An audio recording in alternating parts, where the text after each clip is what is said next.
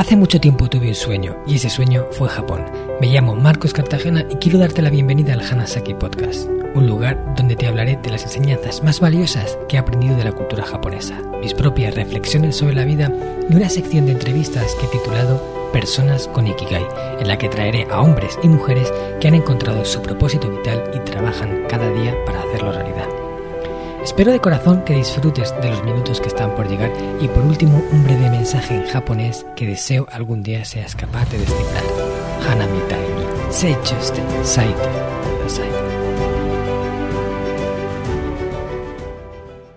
Hola a todos mis queridos oyentes del Hanasaki Podcast Creciendo con Japón. Seishin wa tsuyokereba nandemo kitemo nakayoku dekiru. Os he dicho en japonés que si nuestra fortaleza mental es grande, da igual lo que venga, podremos salir adelante. A todos nos gustaría ser capaces de asimilar lo que la vida a veces nos trae con aplomo, seguridad, valentía y equilibrio. Tener esa fuerza que caracteriza a algunas personas y que les permite afrontar dificultades con buena actitud, sin verse desbordados y saliendo adelante con rapidez. Son muchos los retos que nos deparan. La vida está llena de luz y de oscuridad. El placer y el sufrimiento se combinan moldeando nuestra realidad. Pero de nosotros depende cómo los afrontamos y si nos dejamos aplastar por la adversidad o si realmente le sacamos punta y disfrutamos de los momentos bonitos. Para ayudarnos a trabajar esa fortaleza, he traído al podcast a Javier Iriondo, uno de los ponentes más reconocidos del momento, con infinidad de conferencias realizadas en más de 10 países sobre superación, fortaleza mental y liderazgo. Javier fue deportista profesional en Estados Unidos, además de ser un empresario con dilatada experiencia en distintas áreas de negocio. Es formador, coach y escritor de cuatro libros de gran éxito, destacando entre ellos su reconocido bestseller Donde tus sueños te lleven, con más de 30 ediciones publicadas. Javier es una de esas personas a las que sigo desde hace tiempo. Todo su trabajo está impregnado de la energía que caracteriza a aquellos que están haciendo algo en lo que de verdad creen y que disponen de la voluntad genuina de aportar su mayor valor. Algo que me ha encantado de él es la cercanía de trato que ha tenido conmigo en todo momento desde que nos pusimos en contacto para realizar la entrevista. No sé cómo explicarlo, pero sentía como si ya nos conociéramos desde hace tiempo. Me transmitió una gran humildad que me recuerda a esta palabra japonesa que siempre llevo conmigo, la de Shoshin-sa, o como se puede traducir, el eterno aprendiz. Muchas gracias, Javier, por estar aquí hoy con nosotros y bienvenido al Hanasaki Podcast. ¿Qué tal estás? Pues muy bien, Marcos. Un auténtico placer eh, poder estar aquí, compartir contigo y con todos tus oyentes y muchas gracias por, por, esa introducción y la verdad que me quedo sorprendido cuando te escucho hablar japonés porque es como una preciosa caricia. Es la verdad que suena, suena, como decías, muy bonito, ¿no? Y, y, nada, simplemente eso, que espero que pasemos aquí un buen rato y, y, gracias por darme la oportunidad de compartir con todos. Bueno, gracias a ti por estar aquí. Para mí el japonés, como ya te dije mientras hablábamos antes de la entrevista, fue uno de estos idiomas, sí, un buen rato además, que escuché y solo el sonido ya me cautivó, ¿no? Y desde ahí ya quise aprenderlo y la verdad que um, ha sido uno de mis grandes logros, ¿no? Aprender a hablar japonés lo veía tan difícil y tan eh, complejo al principio y ahora pues que puedo eh, comunicarme en ese idioma es una gran satisfacción para mí. Pues eres uno de los pocos ¿no? en este país que, que puedo decir que ha aprendido y habla japonés, pero poquísimos. Eso quiere decir ya mucho. Así que enhorabuena. Gracias. Vale, pues venga, vamos a empezar eh, a meternos en materia. Quiero que en primer lugar, Javier, nos hables de lo que para ti es tu Ikigai. Que cuentes eh, cómo vives tu vida con propósito ¿no? y cómo has llegado a encontrarlo.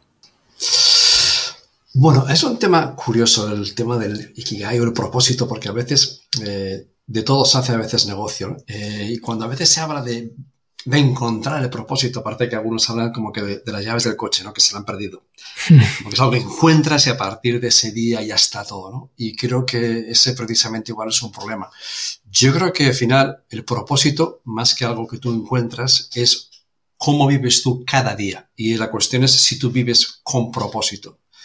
Y entonces es cuando en el día a día, cuando tienes una dirección, cuando tienes una trayectoria, puedes vivir mucho más con un propósito. Y la gran pregunta que cada uno tiene que hacer es, ¿estoy viviendo con propósito o simplemente voy sobreviviendo día a día? Eh, mm. Para mí el propósito, con los años, fue algo que, que, que, fui descubriendo, ¿no? Y lo que lo escribí en su día bien escrito. De alguna forma es seguir aprendiendo para convertirme en mi mejor versión.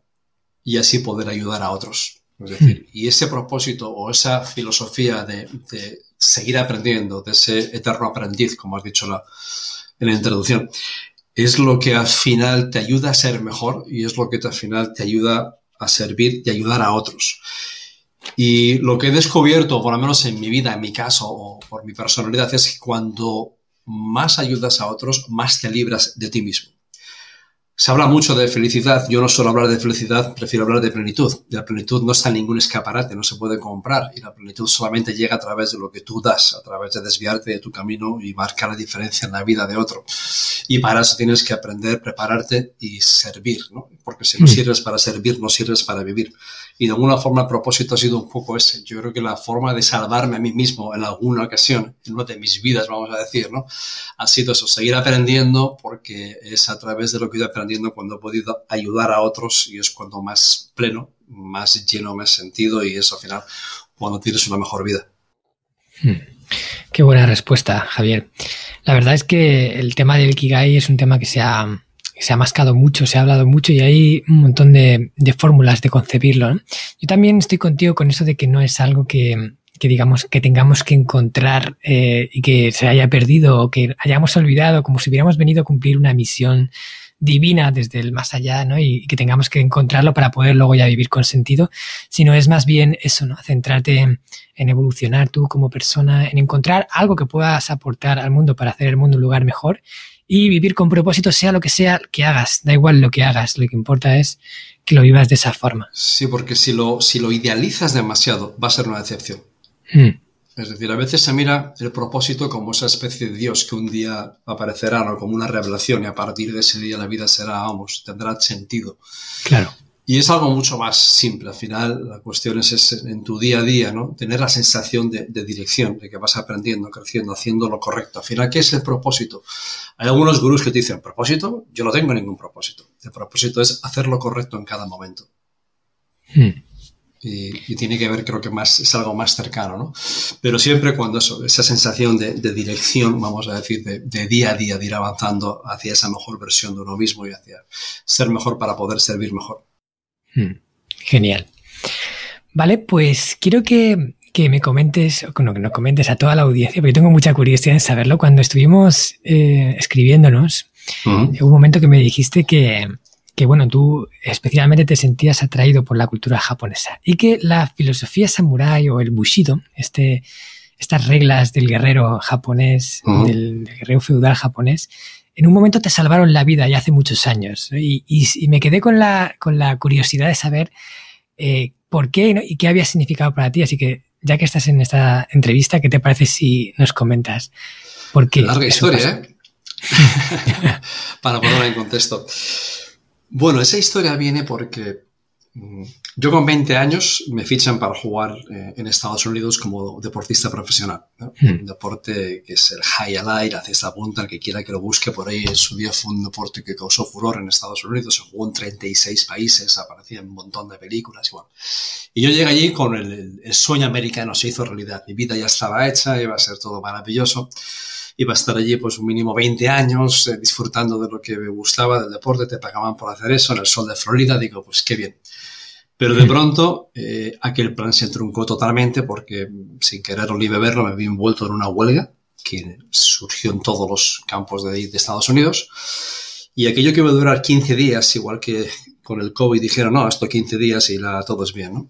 Eh, pues resulta que aquellos 15 días se convirtieron en tres años. La mayor huelga de la historia que está en la Record Guinness y que acabó con mucha gente pues muy mal en el, en el caos, en el alcoholismo, en perderlo todo, en la ruina, la, sin sentido, sin nada, ¿no? Y pues obviamente estás en otro país, eh, vas con esa idea y de pronto te ves en esa huelga, no puedes trabajar en nada, tienes un visado para eso y no tienes ingresos, tienes gastos. Eh, si haces algún trabajo que es ilegal, te pillan, te deportan y estás como que atrapado. Y atrapado en un entorno cada día más tóxico, van pasando los meses, dices adiós a la casa, adiós al coche, adiós todo, y empiezas a hacer un curso de supervivencia pero tienes alrededor algo que es muy tóxico, es un entorno, son personas donde nadie habla de esperanza, nadie habla de sueños, nadie habla de, responsabilidad o de crecer, sino todo es rabia, culpa, ira y desesperación. Y eh, yo siempre hablo mucho del entorno porque he vivido en mis propias carnes el poder que tiene el entorno y el entorno te puede arrastrar al fondo, al mismísimo infierno,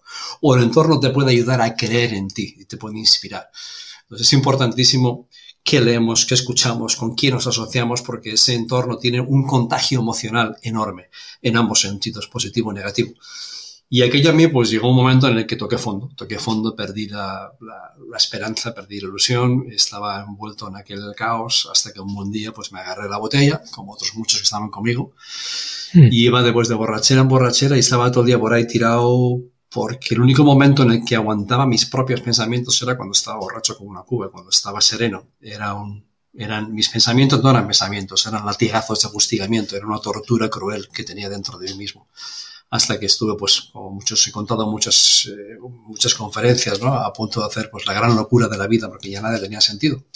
Hmm. Y en ese momento de, de, ver el, el abismo, de llegar al punto crítico de voy, no voy, ya esta vida no tiene sentido, ocurrió algo radical y ahí fue un momento de la decisión que cambió un poco pues, toda mi vida, el momento del antes y del después. Eh, y entonces fue un día que, es la visión de decir, no hace falta ser valiente para morir, no hace falta ser valiente para vivir, ¿no? Aunque esto pueda ser un poco contrario, suena al mundo samurái, pero, pero, pero esa hmm decisión basada desde el honor.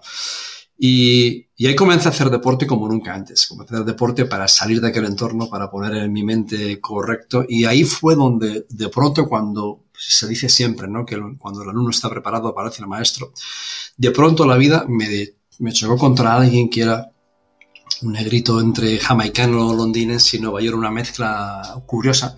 Y era un gran maestro de las artes marciales, un maestro del Bushido y tenía una empresa de seguridad que eran, vamos, dos, tres personas, ¿no?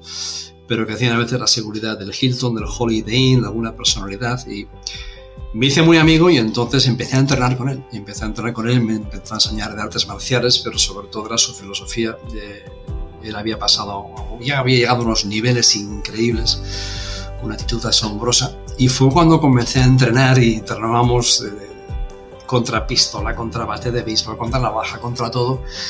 Y aquello fue lo que a mí me ayudó a, poner mi vida en orden, el autocontrol, cuando empecé a entrenar, cuando empecé a tener la mente más serena, cuando me enseñó a, a, meditar y a visualizar. Y fue como un descubrimiento. Y de alguna forma, cuando digo que me salvó la vida, fue literalmente porque fue todo en ese momento, ¿no? Y, fue como cuando comencé a leer un poquito sobre, sobre esa filosofía. Pero sobre todo, me enseñó la parte del autocontrol, la parte de la disciplina y sin saber mucho más hubo algo que, que me atrajo. Y ahí fue cuando comencé pues un poco una temporada haciendo medio de guardaespaldas, que en Estados Unidos lo típico era que hubiese un armario de dos metros, ¿no? Y un culturista ya y de pronto venía y me, me veían a mí que no soy tan grande y entonces más delgadito con una melena todos vestidos de negro con la camiseta de Bushido Security. Y todo el mundo te respetaba de manera increíble, porque veía, Dios, si el tío este está aquí será por algo, ¿no? y, fueron seis meses de, de, de, acuerdo, de entrenamiento, pero brutal, horas y horas y horas. Y cambió mi mente, cambió mi cuerpo, cambió todo. Y a partir de ahí fue que la cabeza estuvo en orden y ahí empezó, apareció una nueva oportunidad, ahí apareció un libro y fue el cambio radical de mi vida. Dejé aquel deporte para siempre decidí dejar eh, Estados Unidos cuando encontré una oportunidad y venirme para aquí. Con lo opuesto, como siempre digo, mi hermana me mandó el billete del avión para, poder volver si todavía estoy nadando y ahí comenzó una nueva vida en el mundo de, del marketing, en el mundo de ventas, como comercial, tuve que empezar pues, a aprender a leer y a dar un cambio radical a mi vida total. Pero ese momento lo tengo siempre guardado al punto que, como os he dicho antes, tengo esa camiseta de Bushido Security que tiene ya más de 30 años guardada, bien guardada en el armario. Hmm. Qué bueno, qué historia de estas que, que te llegan, ¿no? Porque es una persona que toca a fondo, que se rehace a sí mismo y a veces utiliza pues estas herramientas que todos tenemos por ahí y que están a nuestro alcance, pero al final hay que cogerla.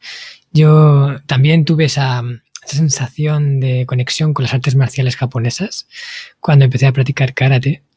Y a partir de ahí, como te dije antes, ¿no? Me ya soy karateca, ¿no? Llevo en corazón.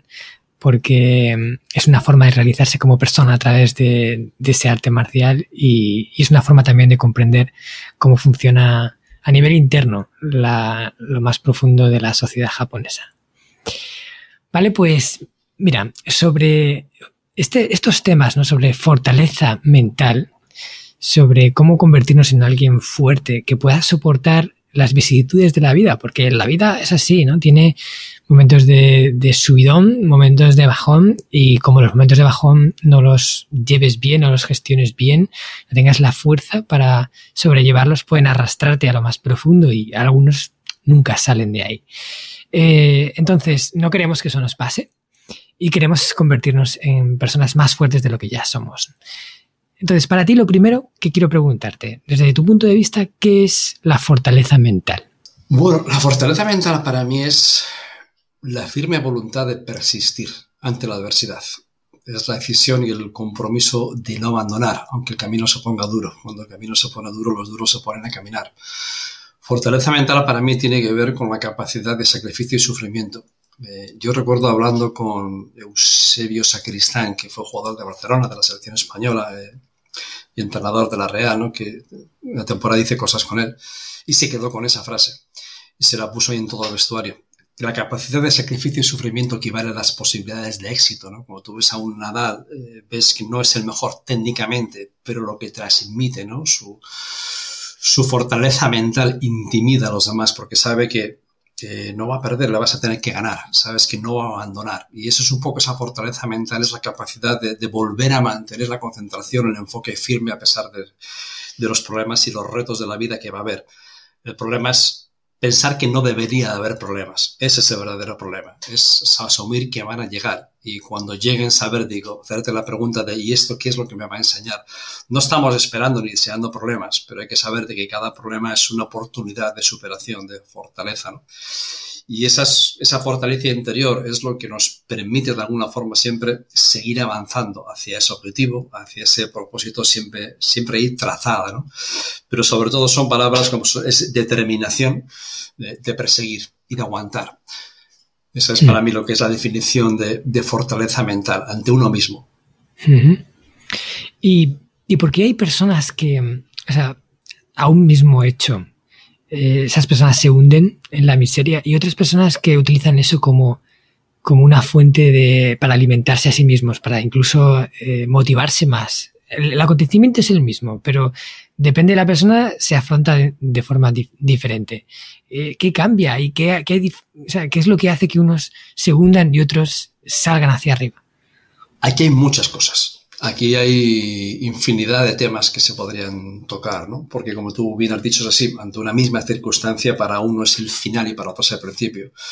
Yo siempre cuento la historia de dos hermanos gemelos que tuvieron un accidente de coche terrorífico y sobrevivieron de milagro, pero salieron destrozados. Y estuvieron los dos seis meses de rehabilitación, pero hmm. muy mal a punto de perder la pierna, de todo. Y después de seis meses por fin salieron de rehabilitación y comenzaron su vida con algunas secuelas. Y uno de ellos, cada vez que le preguntaban, ¿qué tal estás? Decía, un desastre, qué injusto es el mundo, una mierda, todo me tiene que pasar a mí, mira cómo estoy, casi me muero. Y todo era cada vez que veía a una persona se había convertido en un lamento con patas y ya tenía una justificación para el resto de su vida de lo injusto que era el mundo. Y el hermano que estaba exactamente igual, que le había pasado lo mismo cuando le preguntaban qué tal, dice, genial, Digo, porque la vida me acaba de dar una, nueva oportunidad. O sea, acabo de sobrevivir y ahora he empezado a decir te quiero las que antes no decía cuando no me atrevía. Ahora he empezado a aprovechar el tiempo porque vivía como inmortal y no hacía más que desperdiciarlo. Entonces, mm. como dices, es la misma cuestión. Es uno reacciona de una manera, otro de otra. ¿Por qué?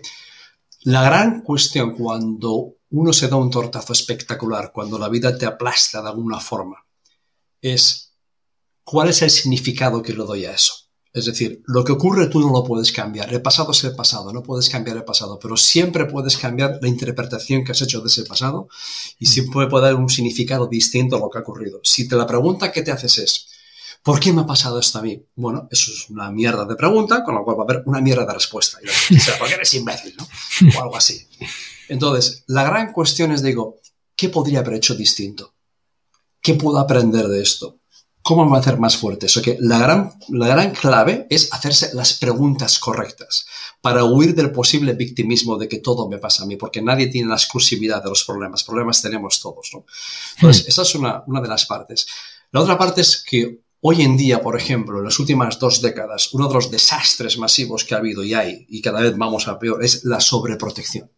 La sobreprotección que crea personas cada vez más frágiles y más débiles. Personas que cuando se confunde el amor y la lástima y la sobreprotección. A veces con la buena intención ¿no? de querer a un hijo, se le protege demasiado. Y entonces lo que ocurre es que no desarrolla la fortaleza emocional y tendrá una voluntad frágil como la de un cristal incapaz de superar ninguna frustración. Y entonces para un hijo haces lo que sea, pero no puedes hacer algo que él pueda hacer por sí mismo, sino solo le enseñas el, precio de las cosas en vez del valor. Cada uno tiene que pagar ese precio. La sobreprotección debilita. Hay mm. una, una frase famosa que se decía, si te pones a pensar en cuáles han sido las personas más fuertes, las generaciones más fuertes en la historia, las que más han sufrido. Si te pones a pensar en las guerras mundiales después de la Segunda Guerra Mundial, con la devastación de la Segunda Guerra Mundial, Europa estaba destrozada, absolutamente, todos los países estaban destruidos. Y esas generaciones que peor lo pasaron, que más sufrieron, que más hambre, y miedo pasaron, penurias pasaron, esos se convirtieron en las personas más fuertes. Entonces, los malos tiempos crean personas más fuertes. Las personas más fuertes crean los buenos tiempos. Y las personas que nacen en los buenos tiempos son las personas más frágiles que creen que solamente tienen todos los derechos. Y esos son los que llevan a los peores tiempos. Ahora adivina en qué ciclo estamos. Algo me dice que en el círculo Entonces, a veces hemos...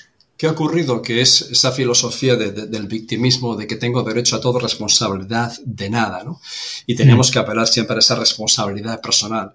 Pero si uno aprende a romperse y a, hacerse víctima y alguien aparece constantemente en la ayuda, le acabas de enseñar que la lástima funciona. Hmm. Entonces hay que entender y escuchar y comprender a todas las personas y de vez en cuando hace falta esa palmada en la espalda y otras luego ya una patada en el trasero. Y dices, te toca. O sea que hay que asumir esa responsabilidad personal para aparcar el victimismo que solamente te puede hundir. La responsabilidad personal es responsabilidad simplemente es la habilidad de capacidad de responder con más habilidad ante los desafíos de la vida que siempre van a seguir apareciendo. Y luego hay otra que es la identidad. La identidad es fundamental porque cuando alguien lo pierde todo, tú puedes perder lo que tienes, pero no puedes perder quién eres. Y cuando hay una derrota, un fracaso, una pérdida masiva, a veces lo que ocurre es que parte de nuestro valor personal se va con todo ello parte de la identidad. Yo me he encontrado con algún caso de intento de suicidio, de mira lo que yo era y ahora he perdido todo, no soy nadie. Digo, no, eres el mismo de antes. El problema es que todo tu valor dependía de las cosas y de las opiniones de los demás. Tú eres exactamente lo mismo. Entonces, uno tiene que construirse interiormente y tanto si ganas 100 millones de euros como acabas abajo del puente, tu valía personal no puede cambiar. Cambiará la perspectiva de los demás. Eso puede cambiar para bien o para mal, pero no tu valía. Es decir, lo que soy, y es lo que cada uno tiene que definir quién soy. Soy energía, soy bondad, soy nobleza, soy una buena persona que intento hacer el bien por naturaleza. Eres, uno se tiene que definir. Y cuando defines tu identidad más auténtica, real, firme, entonces eres mucho más fuerte ante los avatares de la vida. Entonces son las cosas que uno tiene que ir trabajando para decir, me puedo caer, pero no me quedaré tumbado, me volveré a levantar. Definir esa identidad, una identidad noble y digna de ser querida y de ser respetada. O sea son muchos de esos puntos, pero sobre todo cuando todo falla, hay que encontrar el porqué. Hmm. O sea, es decir, que eso es un poco la, pregunta que viene después, ¿no? ¿Cómo damos ese primer paso, ¿no? Que va un poco por ahí. Pero esos son un poco los, los puntos que destacaría.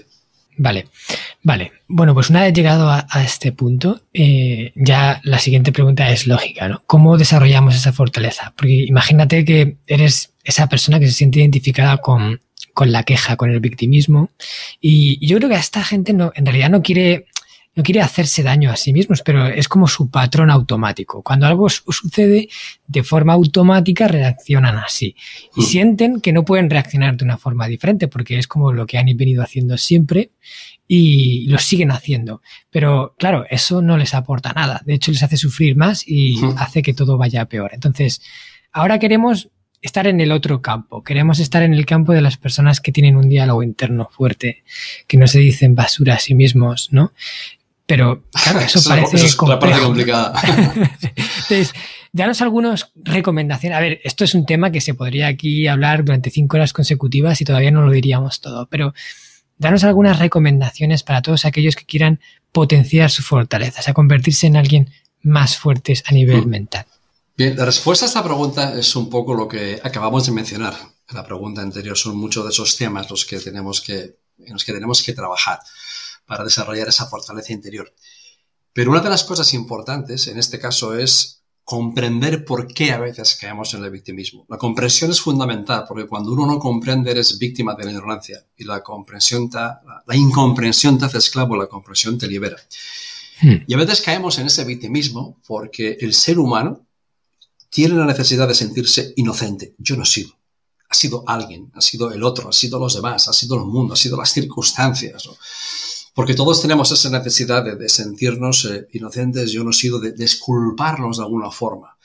Y puede que hayan sido otros, pero si uno no asume esa responsabilidad personal ante lo que ha ocurrido, entonces nunca jamás puedes cambiar nada y nos quedamos ahí en la víctima. Buscamos, a veces nos metemos en el victimismo porque buscamos que nos comprendan, porque nos sentimos solos, aislados, incomprendidos cuando todo se derrumba a nuestro alrededor. Pero el victimismo es cambiar, es cavar una tumba cada vez más profunda y más profunda porque te debilita absolutamente, te roba toda la energía, con lo cual hay que huir absolutamente de, ese victimismo siempre. O sea, hay que erradicarlo, pero rápidamente. Y al final, desde siglos y desde los estoicos y samuráis, eh, en todo momento, cuando quieres volver a resurgir como una ave fénix, lo primero que uno tiene que encontrar es una razón un gran sueño, un porqué, un motivo.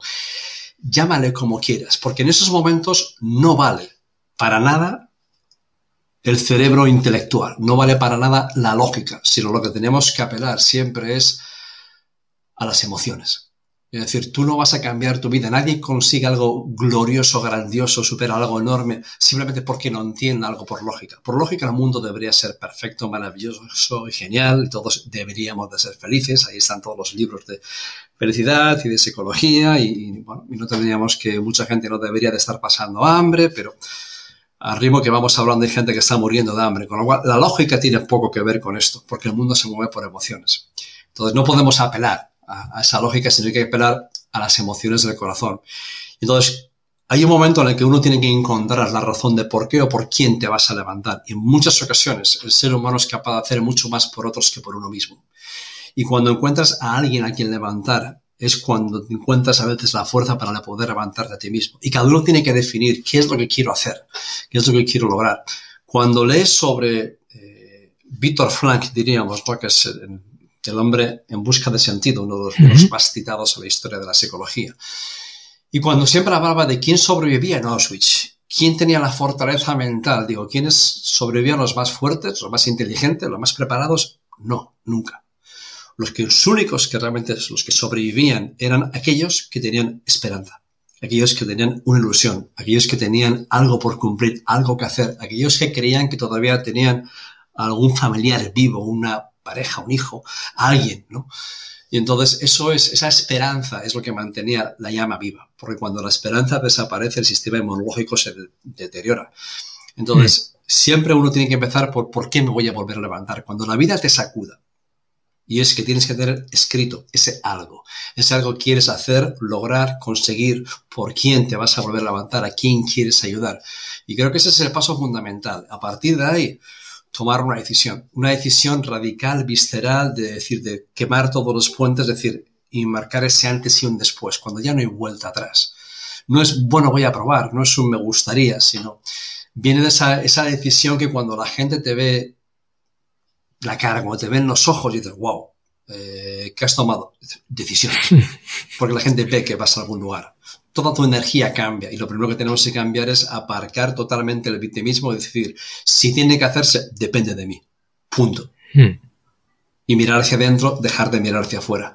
Porque entonces cuando miramos hacia afuera no hay nada que hacer. Tienes que mirar hacia adentro y ver cómo comenzar esa conquista personal. Y lo primero es eso, conquistarse, conquistarse a uno mismo, para después comenzar a conquistar lo que queramos alcanzar en el exterior. Hmm. Vale, y entiendo que aquí una parte fundamental, ¿vale? Es el diálogo interno que hay eh, que tenemos en nuestra cabeza. O sea, ¿qué nos decimos cuando ocurre algo? Cuando algo pasa. El ocupa. ¿Vale? Hay, hay unas palabras, inevitablemente va a haber una explicación interna en nuestra cabeza. Y, y hay veces que, que, las personas pues no son dueñas de ese diálogo interno, pero entiendo que aquí es súper importante hacerse con el control de este diálogo y enfocarlo en la parte en la que queremos que vaya, ¿verdad? Bueno, ese diálogo interno, eso que dices que algunas personas no tienen el control, aquí no tiene el control ni Dios. Así, vamos a ser claros. Es decir, nuestra mente debería ser nuestro mejor socio. Nuestra mente debería ser una voz maravillosa, agradable, amistosa, que creyese en nosotros, que nos animase. ¿no? Y sin embargo, en la actualidad, nuestra mente se ha convertido en nuestro peor enemigo en la mayor parte de los casos. Y eso que estamos viendo hoy en día, los problemas de la salud mental. ¿Por qué? Porque tenemos un ruido interior que somos incapaces de parar. Todos tenemos un ocupa viviendo dentro de nosotros. A veces es un, uno bueno y otras veces no tanto. Pero todos tenemos esa voz que jamás se calla, nunca en la historia se callará. El 95% del tiempo esa voz está funcionando sin que nosotros seamos conscientes de que está funcionando. Entonces, ¿qué ocurre? Que llegamos a confundir lo que pasa por nuestra mente con, la, con, con, nuestra vida real, porque eso que pasa por nuestra mente, aunque sea pura imaginación, diríamos que la ansiedad es esa anticipación del futuro totalmente negativa y distorsionada que nos hace sufrir en el presente. Sí. Nosotros no somos conscientes de lo que está ocurriendo, pero sentimos las emociones de lo que pasa por nuestra cabeza, porque pensamos sin darnos cuenta que estamos pensando, y eso nos lleva al caos. Y por eso hoy en día todo el mundo cada vez más de meditación y del mindfulness para ser capaces de, de frenar esa voz ¿no? imparable. Porque al final la calidad de nuestra vida es directamente proporcional a la calidad de nuestras emociones. Y nuestras emociones dependen de esos pensamientos. Así que, ¿cómo freno? ¿Cómo tomo control de eso? Pues solo hay una forma y es a través del constante aprendizaje y la evolución. Y sobre todo que tú decidas comenzar a elegir qué escuchas, a elegir qué lees.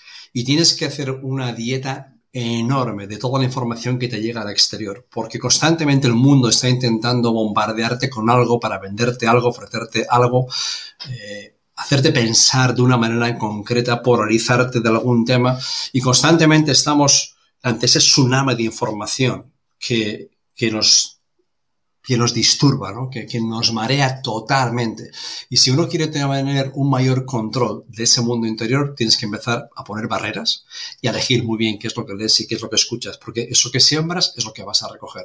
Si tú no haces nada, te llegan infinidad de cosas, con lo cual tiene que ser uno mismo el que tome las decisiones de qué, qué es lo que voy a escuchar, no voy a escuchar. No quiere decir esto huir del mundo y de los problemas, sino que informarte de lo que necesites informarte puntualmente y a partir de ahí comenzar a escoger libros, buenas conversaciones, buenos podcasts, cosas que te alimenten, que te inspiren, porque entonces así es como automáticamente la calidad de los pensamientos irá mejorando. Hmm. Y si no, claro. es absolutamente imposible. Entonces, esa es la parte que a través de meditación, mindfulness, pero para mí sobre todo es la calidad de la información ante la cual te expones. Eso es lo que va a generar la calidad de tus pensamientos. Hmm. Sí, porque la información que llega hacia ti al final se convierte en creencia y la creencia se convierte en realidad, ¿no? Y si empiezas a sí. creer cosas que no son real, realidad, pero tú sí le das ese voto, eh, la realidad se, se, hace manifiesta en ti. Yo siempre he dicho, ¿no? En, en respecto a lo que comentabas del, del, ocupa, de esa voz que tenemos, hay gente que tiene un ocupa muy dañino y otros que tienen un ocupa muy light o incluso Creo que hay gente que tiene una voz que incluso le potencia.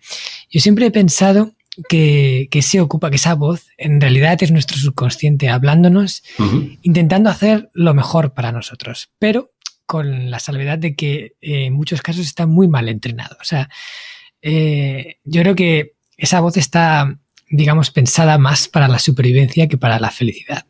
Y todo lo que hemos ido aprendiendo en base de creencias, muchas cosas falsas, mucho maraña de, de, pensamientos, al final acaba conformando una voz que todo lo que nos dice nos hunde en la miseria, quizás intentando protegernos. Y mm. si a través de, por ejemplo, lo que tú estás comentando, de filtrar la información y dejar que entre información de verdad enriquecedora, valiosa, que nos potencie en vez de que nos hunda, también trabajar las creencias internas que tienes tú, eh, digamos, ese mindset, y ir reconfigurándolo todo para que la voz, o sea, la voz vaya bien entrenada, ¿no? O sea, que, que no sea un, un elemento que nos va a minar la moral, la moral cada vez que algo ocurra, sino que, ¿por qué no nos potencie? ¿Tú crees que eso es posible, que, que esa voz que se ocupa se convierta en, en, algo que cuando surge la dificultad, en vez de decirte, es que te lo mereces porque tal, te diga, no, no, tú vas a poder, no te preocupes, vamos para allá? Bueno, eh, en un principio cuando ocurre cualquier problema, cualquier drama, cualquier situación, hay una reacción emocional que es absolutamente imparable. Hmm. Es decir, tienes una reacción automática, ¿no? Que te lleva un poco, te puede llevar un poco al infierno, vamos a decir. Nadie sale en ese momento y con algo positivo. Entonces, esa primera reacción en casi todo el mundo es parecida, en algunos luego más, menos, y aquí depende mucho también de la genética. Es decir, hay una parte que son los rasgos de la personalidad. Hay personas que son más neuróticas, menos neuróticas, más responsables, irresponsables. Eh, hay distintos rasgos que hacen que personas reaccionen también de, distinta manera. Hay gente que reacciona con más control, otros de forma más desproporcionada. Y son también creencias, igual que en las culturas. ¿no? Cuando alguien muere, en la cultura de Japón se comportan de una manera. Si vas al mundo árabe, tengo que gritar como loco por demostrar mi dolor, si no van a pensar que no importa. En otros sitios, cuando es un entierro, pues en algunos es un drama, en otros es una fiesta para celebrar lo vivido. Entonces son cosas que, que se van aprendiendo también en función de, de las culturas, ¿no? Pero la cuestión no es que cuando, lo importante es lo siguiente, que cuando llega el problema, lo que tú siempre tienes la capacidad es decir, bueno, ¿y ahora cuánto tiempo va a durar el drama? ¿Esto va a durar un año? ¿Va a durar un mes? ¿Va a durar una semana? ¿Va a durar un día? ¿O es que le doy cinco minutos y corto aquí el tema? Entonces, yo a veces trabajo con algún deportista profesional, ¿no? Y pues, fútbol, golf, etcétera. Y al final, cuando uno falla el pat del millón, cuando uno falla el penalti, ¿qué es lo que trabajas? Y digo, bueno, ¿cuánto tiempo te vas a fustigar ahora? ¿Hasta el mes que viene o un minuto? Entonces, la cuestión es de que cómo puedo salir lo más rápido posible de, de ese victimismo, de ese problema. Y eso es lo que tenemos que aprender. De que puedes echar eh, cualquier juramento, cabrete, vale, eso es normal que ocurra, pero acaba, ¿sabes? y pasa página. Y entonces es, no, ahora depende de mí y recuperar ese control. Y al final es, ¿cuál es el significado que le das? Que decíamos, volver atrás para decir, bueno, cuál es la lección que puedo aprender de esto para poder transformar cualquier cosa que te ocurra en tu vida en una lección de aprendizaje y de superación y no en un drama que sirva como excusa. Entonces, siempre tenemos que entrar en, esa parte de decir de, cuál es el significado que doy a las cosas. Hmm. Para reducir el tiempo de ese efecto dañino lo, máximo posible. Y esa es una de las habilidades que uno tiene que, entrenar. Para decir, no, que, me sienta mal. Es normal. O sea, aquí no somos máquinas de que controlamos las emociones, ¿no?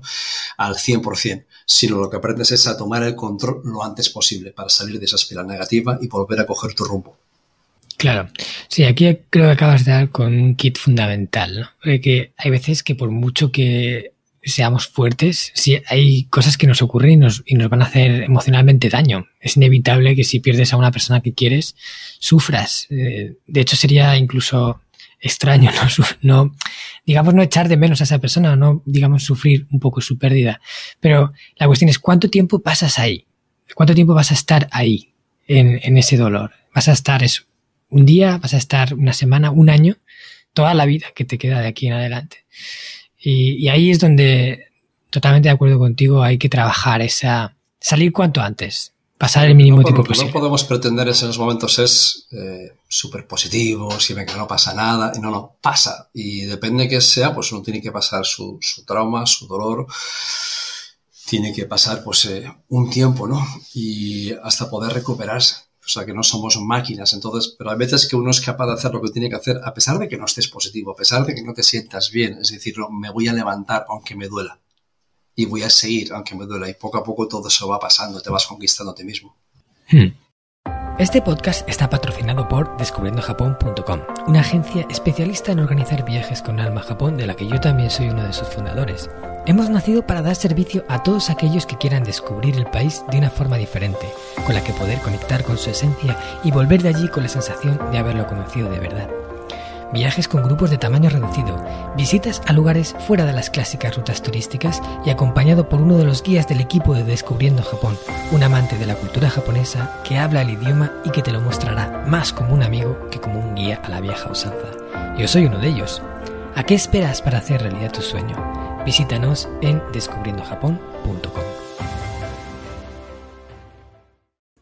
Pues sí, Javier, totalmente de acuerdo contigo. Creo que, esto es fundamental. No podemos fustigarnos por el hecho de que nos sintamos mal a veces, porque es normal. De hecho, sería raro que no fuera así, pero eh, que podamos trabajar ese diálogo interno, que podamos salir de ahí antes, creo que es fundamental. Y ahora quiero que nos hables de algo que muchas veces nos desestabiliza y para lo que también es importante tener fortaleza mental, y son los cambios. Eh, la vida está funcionando de una determinada forma, pero eh, quizás tenemos que afrontar un cambio que no queremos o que, digamos, nos resistimos al cambio. Y eso provoca mucho desequilibrio, mucho eh, inestabilidad o inseguridad en, muchas personas. Entonces, desde tu punto de vista, ¿cómo podemos hacer para afrontar mejor los cambios que nos parecen difíciles y, que, a los cuales nos resistimos? Bueno, los cambios a veces tememos el cambio porque no nos han educado para el cambio. Entonces nuestro cerebro interpreta el cambio como una posible amenaza porque pierdes el control de la situación. Y desgraciadamente nos han educado para todo lo contrario, y más en la cultura española, hispana, latina, ¿no? Eh, de todos los países que yo he visto, creo que aquí es igual donde más se busca la seguridad. Y toda nuestra educación hemos tenido y seguimos teniendo increíblemente la educación de la era industrial, en la que eliges una carrera y eso supuestamente es a lo que te vas a dedicar, te vas a tener un trabajo, una profesión con la que te ganas la vida que dura un montón de años y eso es ciencia ficción. O sea, eso ya es como que no existe, pero seguimos educando igual. Y seguimos educando donde hay un país donde mucha gente increíblemente quiere ser funcionario, ¿no? Para tener la seguridad. Con lo cual nos han educado la seguridad. Nuestros padres tantas veces nos han dicho, estudia, estudia, estudia para tener un día buen trabajo, ¿no? Y la estabilidad y la pareja. Y vivimos con un plan establecido. ¿no? Vamos viendo cómo funciona el mundo, vas estudiando, tienes una carrera, luego llega la pareja y nos vamos haciendo los famosos mapas mentales de cómo se supone que debería ser la vida. Entonces, vamos persiguiendo sin darnos cuenta la seguridad. Y cuando de pronto llega algo a nuestra vida que nos rompe los esquemas y nos rompe esa estabilidad que buscábamos, nos destroza porque no estamos preparados para eso. Con lo cual, cuanto mayor sea el nivel de seguridad que una persona necesite, cuanto mayor sea esa obsesión por la seguridad, mucho más va a sufrir toda su vida. Porque la obsesión por la seguridad provoca constantemente un montón de inseguridad en el presente, porque todavía no tengo lo que se supone que un día me va a dar la tranquilidad. Entonces miro a esos resultados futuros como al Dios de la tranquilidad que cuando llegue allí por fin todo estará genial y poder qué, podré vivir el presente, así lo que te has perdido toda la vida, ¿no? Entonces nos han educado de forma contraria, con lo cual lo que tenemos que aprender es que cuanto mayor sea la capacidad de vivir con más incertidumbre, mucho mejor vas a poder vivir. Y lo que hay que estar es preparado para el cambio y ver el cambio constantemente, aprender a ver el cambio como una oportunidad y no como una amenaza. Porque si veo el cambio como una amenaza, vas a vivir toda la vida amenazado, porque la vida es cambio y cada vez más. Mm. Precisamente había una conferencia que hubo en Google en la que la conferencia la daba Yuval Noah, el famoso autor de Sapiens, el mítico historiador israelí, que es una de las mentes más privilegiadas del mundo. Y dio una conferencia donde hablaban sobre el futuro, sobre el cambio constante, sobre hacia dónde va la vida, sobre la creatividad. Y precisamente Google, pues es la empresa con más información del mundo en sus manos, y cuando acabó la conferencia, los empleados preguntaban, oye, ¿y qué tendríamos que hacer para adaptarnos a este constante cambio, a esta incertidumbre, a este, a este mundo que no sabemos hacia dónde vamos? ¿Hacia qué mundo nos dirigimos? Y Joan no respondió, ¿y quién sabe a qué mundo nos dirigimos? Nadie sabe a dónde vamos. Vamos a un territorio desconocido. Lo único que sabemos es que la velocidad del cambio cada vez es mayor. Y esa velocidad del cambio lo que provoca son los montones de conflictos emocionales que acabas de nombrar. Hmm. por esa falta de seguridad para la que hemos sido educados. Con lo cual, ¿qué podemos hacer ante el cambio? Solamente hay un remedio y es la preparación y el aprendizaje constante. Porque no es la seguridad, un, resultado no es lo que te va a dar la seguridad, porque siempre el cuerpo y la mente te pedirá algo más, siempre más. Lo que te da la seguridad es la confianza en ti, de ser capaz de enfrentarte a ese cambio. Y entonces esa seguridad viene porque constantemente estás aprendiendo, evolucionando, desarrollando cualidades, desarrollando tu potencial, que es lo que te permite adaptarte a las circunstancias, lo que te permite aprovechar oportunidades, lo que te permite no tener ese miedo atroz al cambio. Con lo cual, constantemente uno es abandonar los mapas mentales de cómo la vida se suponía que tenía que ser, esas expectativas de cómo va la vida, hmm. porque nuestra mente entra en un juego que es terrorífico. Y nuestra mente, aunque no queramos, hace una cosa y es compara dónde estamos con dónde se supone que teníamos que estar. Realmente te dice, a estas alturas de la vida tienes que tener ya un trabajo correcto, un buen negocio, una estabilidad económica, una tranquilidad, una paz. Tienes que sentirte como un Buda, pero mira cómo estoy. Y genera esa sensación de fracaso, de que todavía no he conseguido lo que se supone que debería. Con lo cual, una es tenemos que actualizar esos mapas mentales, tenemos que poner en orden. Y ahora con lo que ha pasado estos últimos tiempos, cada uno debe hacer un análisis de decir qué es importante en la vida, qué debería perseguir, qué es, qué es lo que me aporta la calidad de vida y realmente desarrollar ese plan basado en tus propios valores, no en lo que está de moda, no en lo que el mundo te dice que deberías lograr, sino en lo que para ti es importante, para comenzar a perseguir lo que realmente te hace más feliz, te hace mejor persona, te hace tener una vida más plena y no lo que te dicen que, tienes que perseguir. Pero sobre todo para poder aceptar y adaptarse a esos cambios es una constante aprendizaje, constante evolución, constante preparación. Hmm. Qué bueno. Pues muchas gracias por tu respuesta. Creo que, aporta mucha luz al respecto. De nuevo volvemos al tema de la creencia. ¿Qué creemos? O sea, ¿Cómo pensamos acerca del cambio? Si pensamos que es una amenaza, pues evidentemente vamos a reaccionar como una amenaza, pero si lo vemos como una oportunidad, como una forma de incluso poder mejorar o algo que nos puede enseñar, eh, la manera en la que reaccionaremos, nuestra reacción eh, instantánea e incontrolable seguramente será bastante mejor que la otra.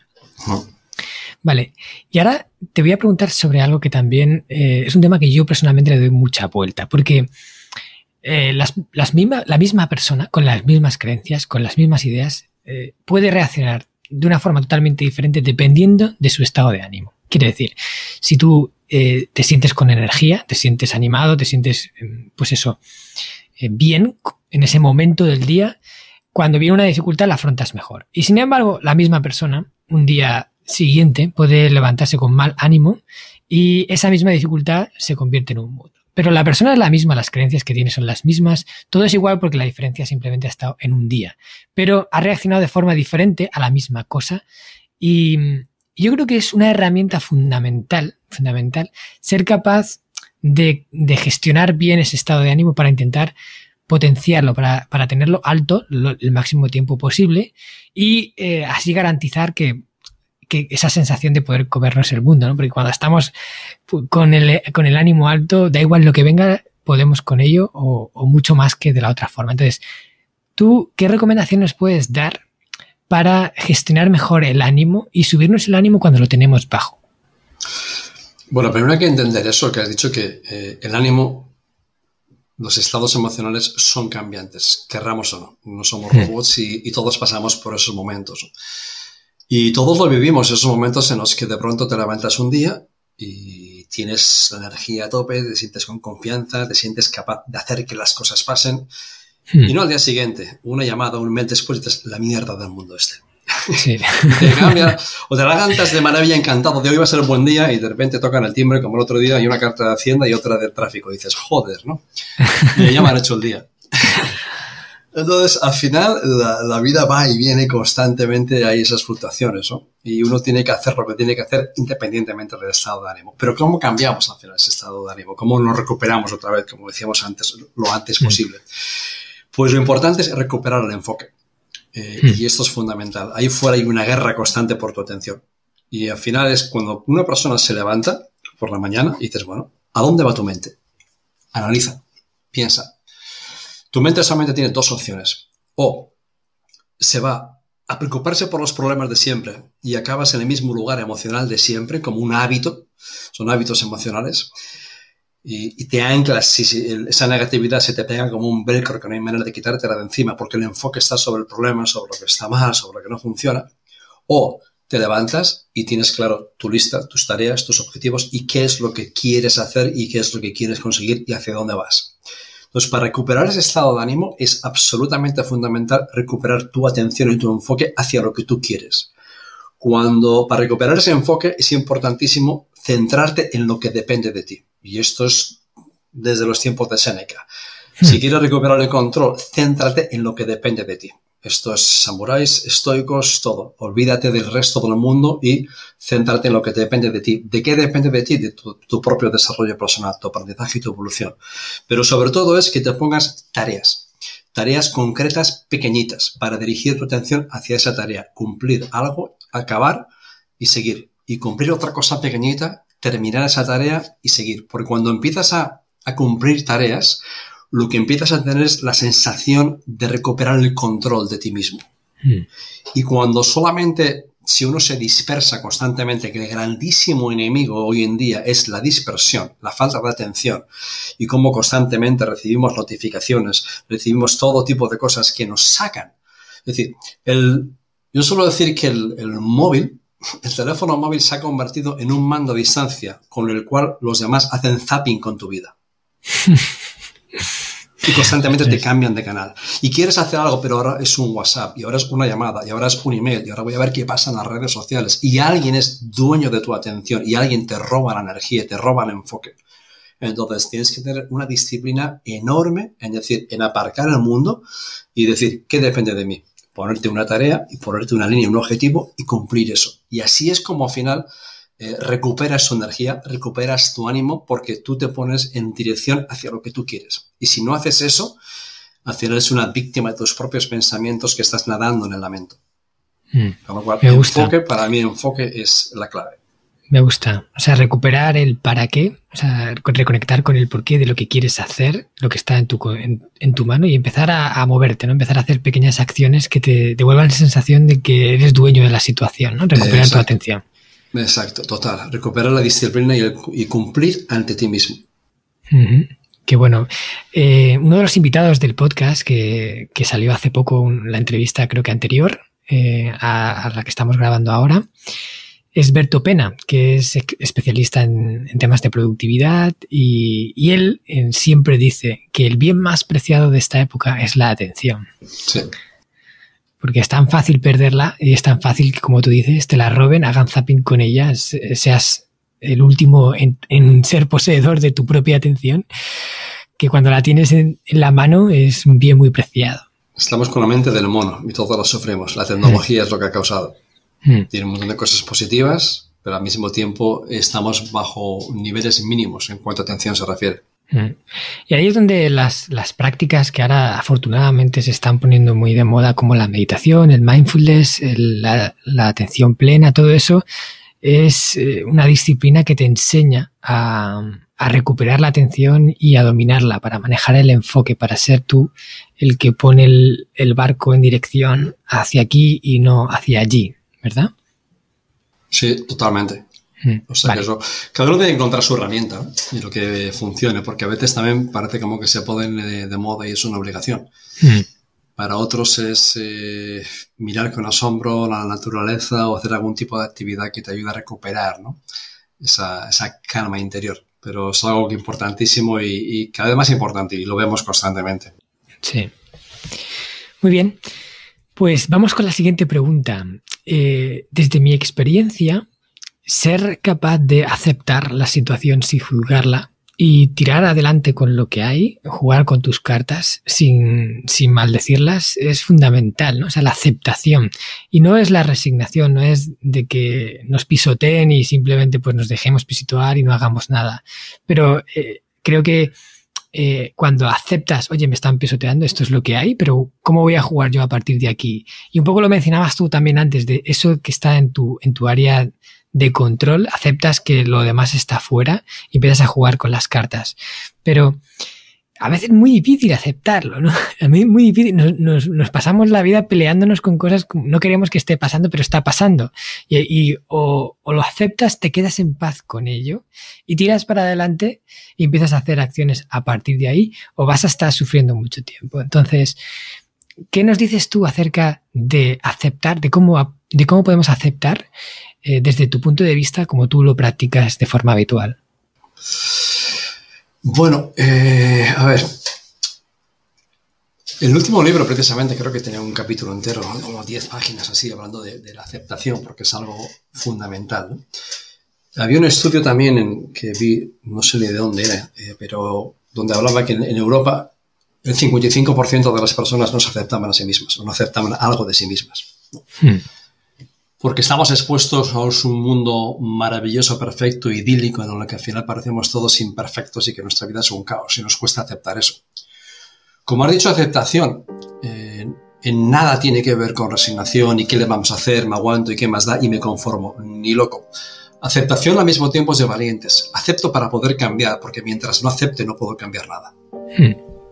Entonces, el motivo de aceptar no es aguantarse, sino es acepto, pero acepto algo que en mí mismo, acepto algo que ha ocurrido, acepto una situación. La aceptación es lo que alivia tu corazón.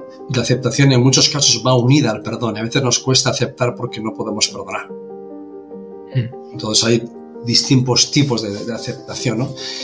Que, pero van muy, muy unidos. Es decir, yo recuerdo en un caso, ¿no? Cuando yo tuve el caos que perdí absolutamente todo, ¿no?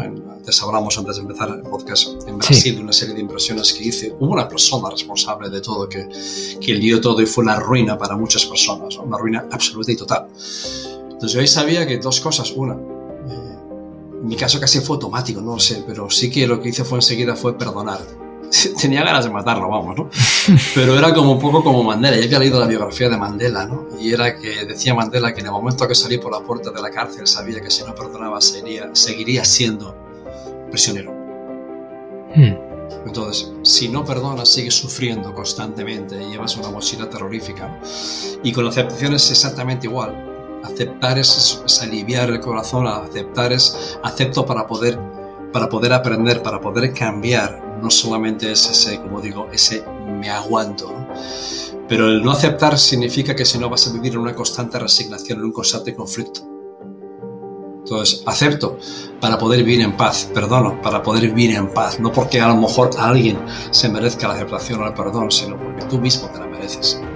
Mm. Sobre todo ese acepto, digo, y, como siempre, es, ¿y cuál es la lección?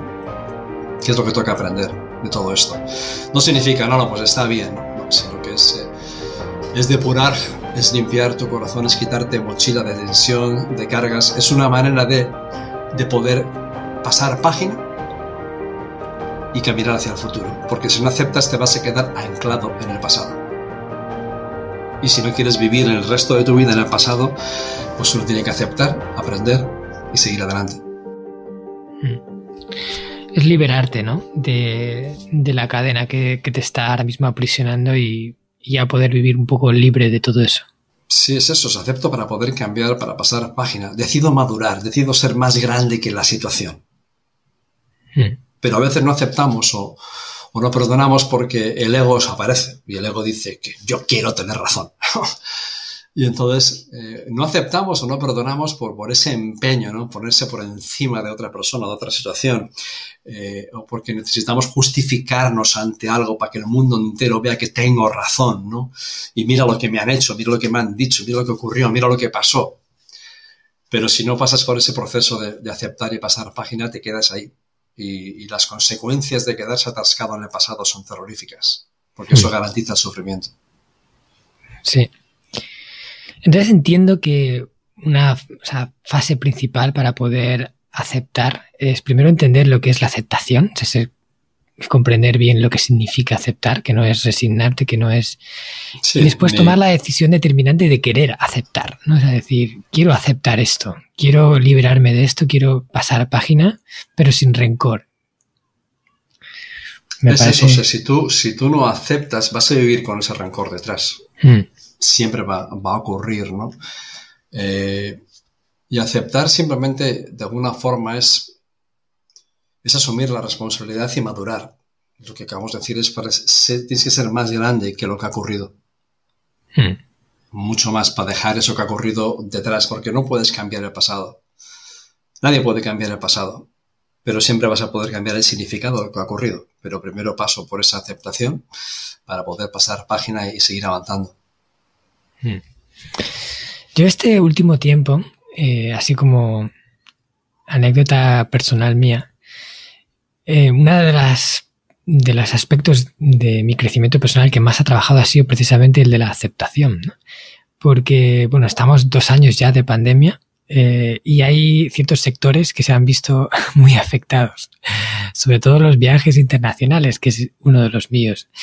Y yo he visto como una empresa que, mi hermano y yo creamos con muchísimo cariño y, con ganas de, trabajar, de repente se quedaba en la nada, en stand-by sin poder hacer nada porque había un virus que te impide, por ejemplo, en nuestro caso, entrar en Japón.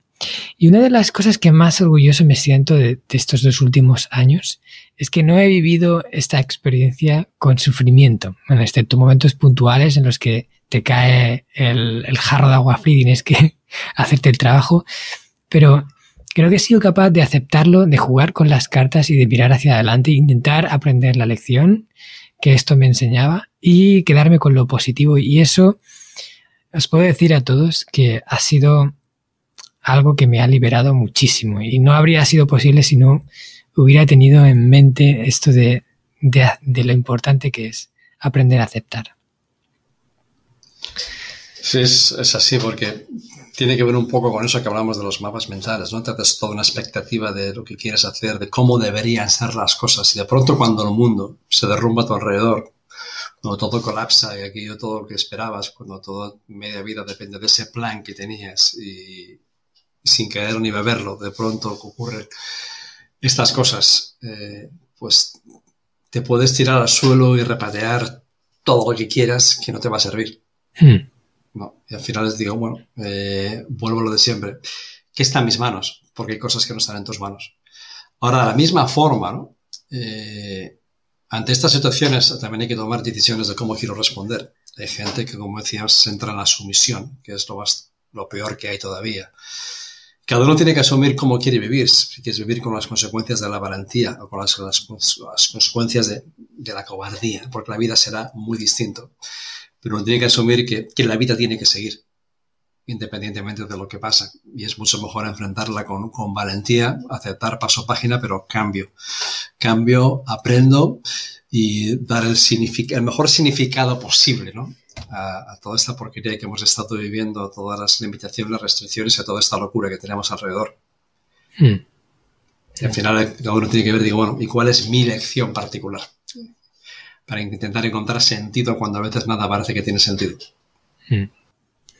Sí, es como tú, por ejemplo, cuando tuviste que aceptar esa situación en la que pasaste de, estar en la cima de los negocios empresariales a la ruina y, es un, vamos, una diferencia tremenda, pero si no hubieras sido capaz de aceptar eso y jugar adelante, no estarías ahora impartiendo conferencias por todo el mundo con tus libros y con todo lo que has logrado después de aquello. O sea que fíjate lo que te deparaba la vida, o sea, las posibilidades que había después de, de aparentemente estar en lo más profundo.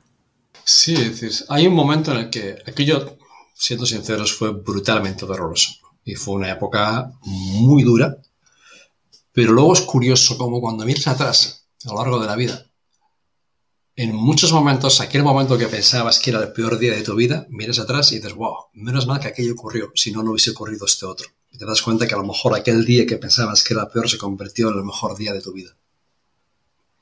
Hmm. Entonces nunca sabes lo que puede, lo que puede ocurrir.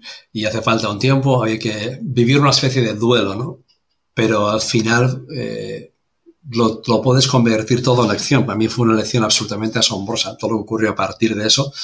Y he tenido la oportunidad de vivir cosas y experiencias que eran absolutamente inimaginables en aquel momento.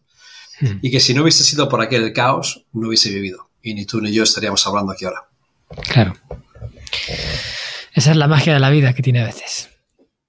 Muy bien, Javier, pues con esto llegamos al final. Eh, vamos a pasar a, un cuestionario que siempre hago a todos mis invitados. Es un cuestionario con unas preguntas flash, en las que te voy a preguntar acerca de un libro, de una película, de un hábito, o sea, aspectos que te ayudan a ti a nivel personal a crecer y que podamos también inspirarnos con ello. Pero antes, quiero darte aquí un, momento de voz para, para que pueda recomendar a la audiencia pues que alguno de tus libros o algo que quieras comentarnos para poder seguir aprendiendo un poco más contigo. Aquellos que se han sentido interesados, que les ha gustado tu forma de transmitir, ¿cómo pueden seguir eh, aprendiendo contigo? Bueno, pues conmigo pueden seguir eh, el que quiera profundizar mucho en el aspecto mental, personal, psicológico, hacer un trabajo, tengo un curso que es actualizacionpersonal.com, hmm. que es un curso basado en la escritura dirigida, en el que hay que escribir porque escribir es la forma más exacta de pensar. Precisamente tenemos ese ruido mental del que hemos hablado y no basta con ver vídeos, ¿no? porque el ruido mental sigue ahí. Y cuando escribimos tenemos que separar el polvo y la paja y sintetizamos. Inclusive cuando hacemos un, email, ¿no? Tienes que sintetizar, estás ahí para hacer dos líneas, a veces cinco minutos.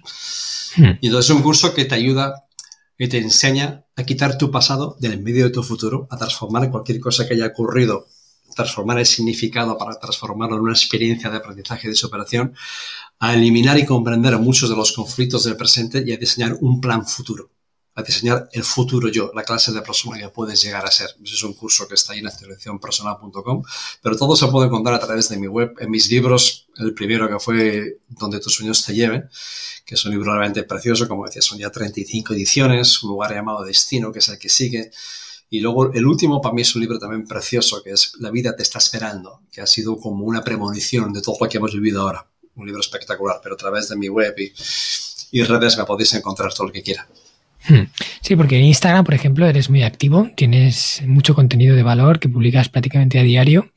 Y además también eh, decir a todos los que nos escuchan que los libros de, de Javier son muy interesantes porque son historias, ¿no? Hablan de una historia que ha ocurrido, o sea, con lo cual se hace muy ameno porque vas leyendo la historia, te metes en ella, pero en la historia van cayendo todas esas enseñanzas, esas píldoras, todo ese conocimiento que te va enriqueciendo eh, a través de la lectura. Así que es una forma muy bonita de, pues, de tener un, libro que te ayude a evolucionar.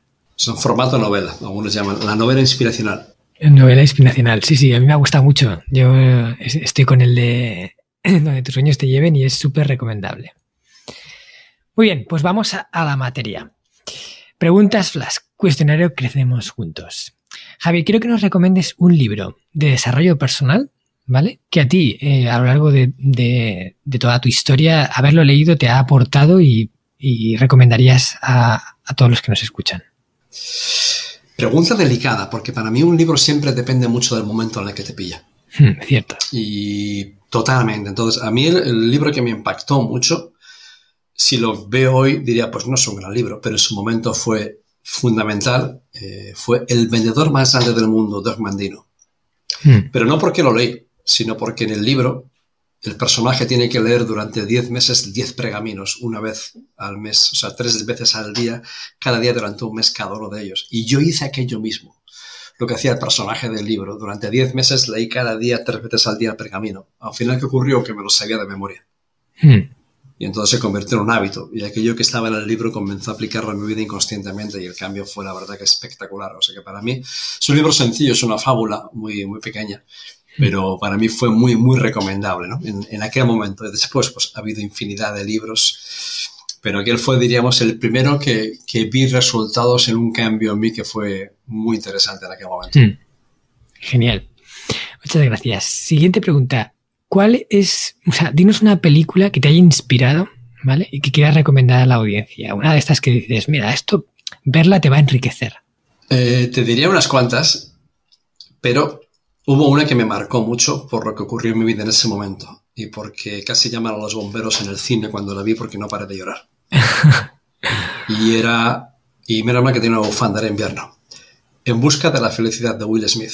Hmm, porque el momento en el que está durmiendo eh, con el niño en el baño, yo, mi hija, ahí tenía cinco años, igual que el personaje. Y en ese hmm. momento yo no sabía ni cómo vivir ese momento en el que coincidió con todo lo de Brasil, después todo un caos, ¿no? Y fue un derrumbamiento masivo. Entonces, aquella película llegó en un momento que realmente fue pues impresionante, ¿no? Lo que, lo que, me, lo que me tocó, lo que me tocó de, de, esa manera que fue, fue muy bestia. Y luego pues siempre me quedo con las películas épicas, ¿no? Pues las típicas de Gladiator y del último Samurai y esas películas de superación que a mí me llegan muy adentro. Por, precisamente igual puede por las cosas que he tenido que vivir en mi vida, ¿no? Y con ese instinto de superación. Sí, la de Gladiator y El último Samurai, dos de mis favoritas. Se ha visto y se sabe. Precisamente el domingo, el domingo estaban poniendo que de casualidad en la tele. La vi una vez más. Eh, pasé ahí un momento y dije, ¡pum! Eh, la de 47 Ronin. Eh, sí, son películas de esas que da igual, te la ponen una vez más y te la tragas, ¿no? No te importa. te la tragas. Te la tragas. vale. Pues dinos un hábito que tienes en tu vida que practicas de forma frecuente, que quizás no es lo más común, como por ejemplo hacer deporte, meditar, cosas así que ya sabemos que son muy positivas, pero algo que tú hagas y que digas, mira, esto eh, os lo recomiendo.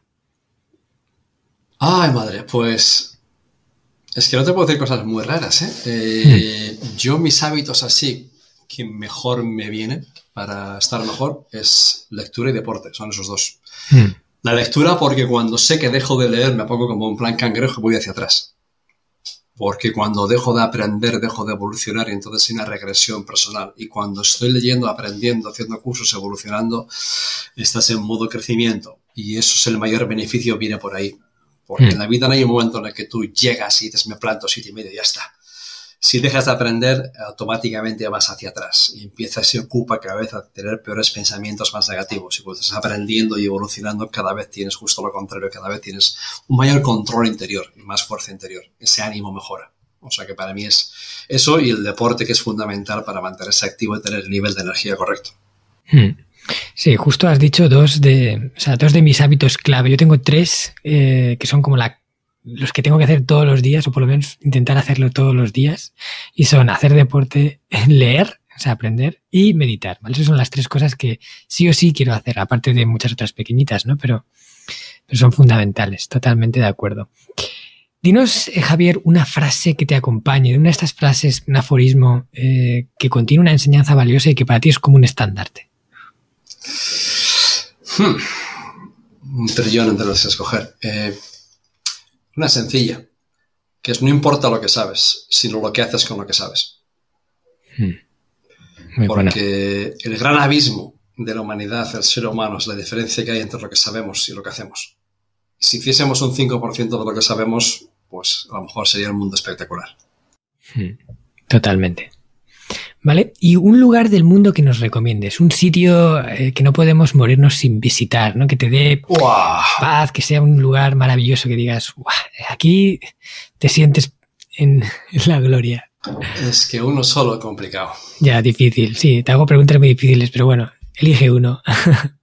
uno muy fácil y que se puede hacer fácilmente. Eh, yo vivo en Valencia, pero soy del norte, soy vasco, y cada vez que voy para mi tierra eh, voy de turista. Me voy a hacer siempre senderismo y caminar por el monte y algo que me encanta.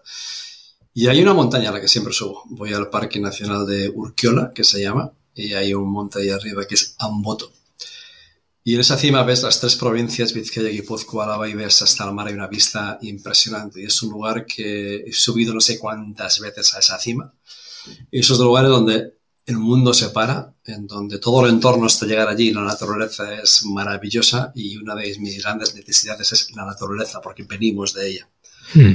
Así que ese es un lugar que lo tenemos aquí cerquita y que, a mí me encanta, para que le encante la naturaleza, pediría otro que es Cuichi, que es un pueblo de Vermont donde he pasado muchos veranos que me encanta y, y cualquier lugar donde haya mucha nieve que se pueda esquiar, en los paraísos del esquí.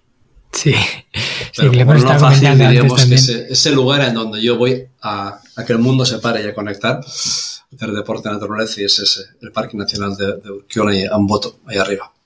Mm, genial anotados en la lista. Todos los oyentes sabéis que este cuestionario lo compartimos en una entrada que va relacionada al episodio, que se publica en las notas del programa, donde ahí también están todos los enlaces de, Javier, todo lo que nos ha comentado de su programa, de su curso, de sus libros. Lo podéis encontrar ahí y este cuestionario, si queréis repasarlo, y no os da tiempo a apuntar las cosas que Javier nos cuenta. Y, me dejo uno espectacular, ¿eh? Ah, sí, Que me acaba de venir ahora mismo. Dinos, dinos. Muy facilito el lugar en donde he visto los atardeceres más impresionantes del mundo. Vale. No ha sido ni en California, ni en el Serengeti, ni en Formentera, ni en el Caribe. Eh, todo el mundo lo puede ver por Instagram. Es una casa rural que se llama Casa Rural, es Agroturismo Santa Clara, Santa Clara con cada kilo. Y está en, una, en un alto, en el pueblo de Zumaya, en Guipúzcoa. Y durante el mes de julio y agosto desde finales de junio hasta finales de agosto, es un punto en el que ves el amanecer y el atardecer los dos por el mar, en un lado y al otro. Y el atardecer desde ahí arriba, yo toda la gente que he llevado ahí, que he llevado mucha gente, se han quedado todos de piedra, porque hay una energía impresionantemente especial y un atardecer como no vas a ver en ningún lugar. Genial, pues ese me la anoto para ir, porque además yo soy súper fan del norte de España. Es un turismo muy sencillo, que hoy en día son como casi como familia, y, pero el lugar es mágico en esas fechas del año, ¿eh? si no, el sol no cae de la misma forma. Tiene que ser... ¿Qué fechas has dicho? Eh, julio y agosto. Julio y agosto. Es cuando el sol cae por un lugar en donde se genera una energía que es espectacular. En verano. Vale.